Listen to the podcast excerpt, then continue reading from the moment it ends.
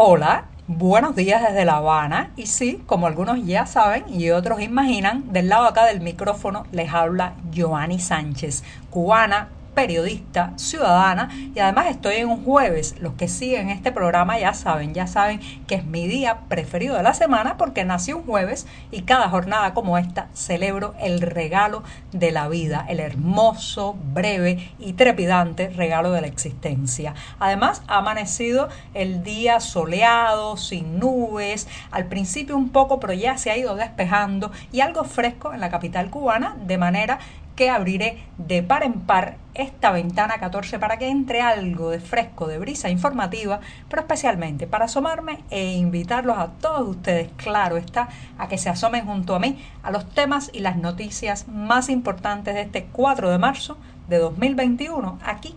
en Cuba. Hoy, hoy voy a empezar hablando de un tema muy polémico que levanta muchas chispas y tiene que ver con el robo, el desviar recursos del Estado. Pero antes de decirles los titulares, voy a pasar, como es tradición también en este podcast, a servirme el cafecito informativo, un cafecito que llevo ya más de dos años, desde diciembre de 2018, compartiendo junto a ustedes y que como está acabado de salir de la cafetera, es mejor dejarlo reposar y refrescarse unos segundos mientras les comento los titulares del día. Ya les adelantaba que iba a empezar con una cuestión bastante polémica y tiene que ver que para muchos cubanos, señoras y señores, robar al Estado no es robar. Y voy a tratar, a tratar de descifrar por qué, cuáles son las motivaciones para esa mentalidad que eh, consta fundamentalmente en depredar los recursos del Estado. En un segundo momento, hackeo de cuentas de activistas, sí, especialmente de cuentas de las redes sociales cada vez más frecuente este fenómeno, intentaré también responder esa pregunta. Mientras tanto, hemos sabido que se duplicó o prácticamente se duplicó la llegada de cubanos a la frontera sur de México. La isla sigue en fuga. Y por último, bueno, es un premio para disfrutar todo el periodismo independiente cubano. Si ayer hemos sabido que el cubano Carlos Manuel Álvarez ha ganado el premio Don Quijote de Periodismo y yo ya les daré detalles al final de este programa. Dicho esto, presentados los titulares, ahora sí, ahora sí llega ese momento especial, mágico, que espero mucho y que es el mejor del día para mí, en que voy a revolver, tomo la cucharita, hago el chin chin o cortinilla musical de este programa y voy, revuelvo mientras tanto para que se refresque un café que está recién colado breve, sin una gota de azúcar, como me gusta a mí, amargo, amargo, amargo, pero siempre, siempre necesario. Me di un largo buchito o sorbito de café porque la semana editorial ha sido bien intensa en la redacción del diario digital 14ymedio.com y justamente iba a pasar a invitarlos a nuestro sitio digital para que puedan allí ampliar muchos de estos temas y la mayoría de estas noticias. Ya sabe, si vive en Cuba tendrá que echar mano de un proxy anónimo o de un servicio de VPN para saltarse la censura. Pero justamente este programa se llama Ventana 14 porque logra abrir una ventana ahí donde la puerta está cerrada. Así que entremos por el momento o salgamos a la internet por la ventana mientras logramos, mientras logramos a abrir la puerta de poder decidir qué periódicos, qué medios y qué información consumir. Dicho esto, me voy a la primera cuestión del día que tiene que ver con una noticia publicada justamente en nuestro periódico digital y que generó un debate muy interesante entre varios amigos y colegas reporteros y está relacionado con un tema, eh, un problema técnico que afectó, perdón, el saldo de las cuentas bancarias fundamentalmente en el Banco de Crédito y Comercio Bandec, conocido por sus siglas Bandec, y el Banco Popular de Ahorro. Desde el lunes pasado, varios clientes de estas dos entidades bancarias, que como saben son estatales, todos los bancos cubanos están bajo el control eh, del oficialismo, incluso algunos ya están absolutamente secuestrados por los militares. Bueno, pues estas entidades bancarias comenzaron a tener problemas técnicos y de pronto alguien que tenía ahorrada una cantidad de dinero pues le desaparecía ese saldo, mientras que a otros a otros se les sumaban abultadas cifras. Entonces, esos que fueron beneficiados con una especie de ruleta rusa o lotería del fallo técnico,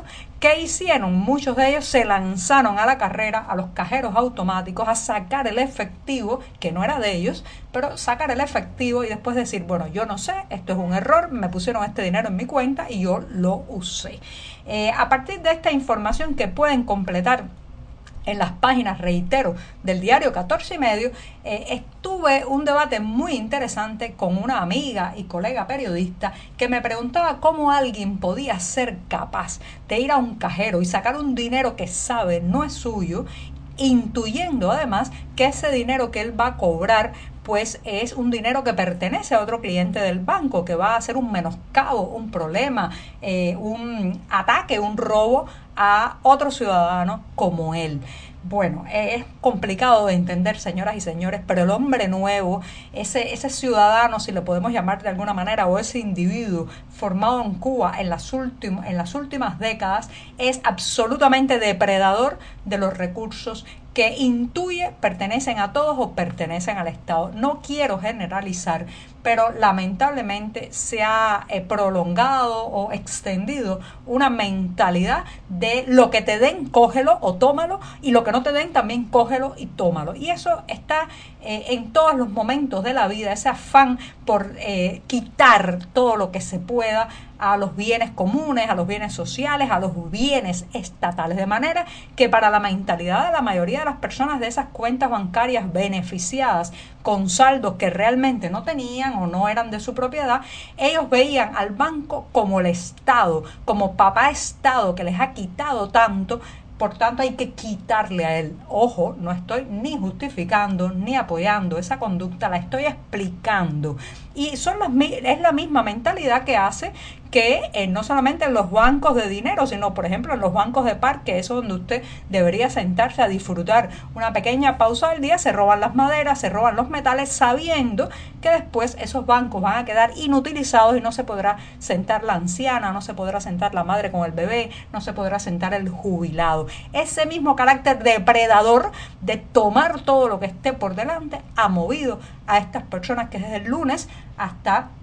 me parece ser el martes en la tarde, estuvieron extrayendo eh, de los cajeros automáticos dinero que no les pertenecía. ¿Por qué? Porque intuían que era del Estado. Y si es del Estado, hay que saquearlo. Esa es la misma mentalidad que lleva a que las industrias se roben las materias primas, saquen por, por detrás de la puerta, por debajo de la alfombra, muchos de los productos que después se venden en el mercado negro. No solamente para sobrevivir, no solamente para tener más recursos, no solamente para poner un plato sobre sus mesas, sino porque hay una gran mentalidad muy extendida en Cuba y eso es parte también de la formación del hombre nuevo, de saquear al Estado todo lo que se pueda. Dicho esto, bueno, pues me voy a dar el segundo sorbito del día para pasar a otro tema. Y este tema tiene que ver con algo que me pasó esta mañana, sí, aunque los jueves son mi día preferido de la semana, a veces me pasan algunas cosas eh, bastante complicadas también los jueves. Y es que estaba yo en la mañana organizándome y de pronto me di cuenta que estaban intentando hackear mi cuenta de Facebook. Esto no es una novedad, no es primera vez que me pasa, pero me dio la idea de comentar lo que he notado como un aumento significativo de los intentos de hackear y de los hackeos efectivos de las cuentas de redes sociales fundamentalmente de activistas, periodistas independientes, opositores en Cuba. ¿Qué está pasando que hay esta ofensiva eh, creciente de intentar pues secuestrar la voz digital, las publicaciones de estas personas, incluso en algunos casos en que se hackean estas cuentas, pues les publican contenido eh, para dañar de alguna manera la imagen pública de este reportero independiente, de este disidente,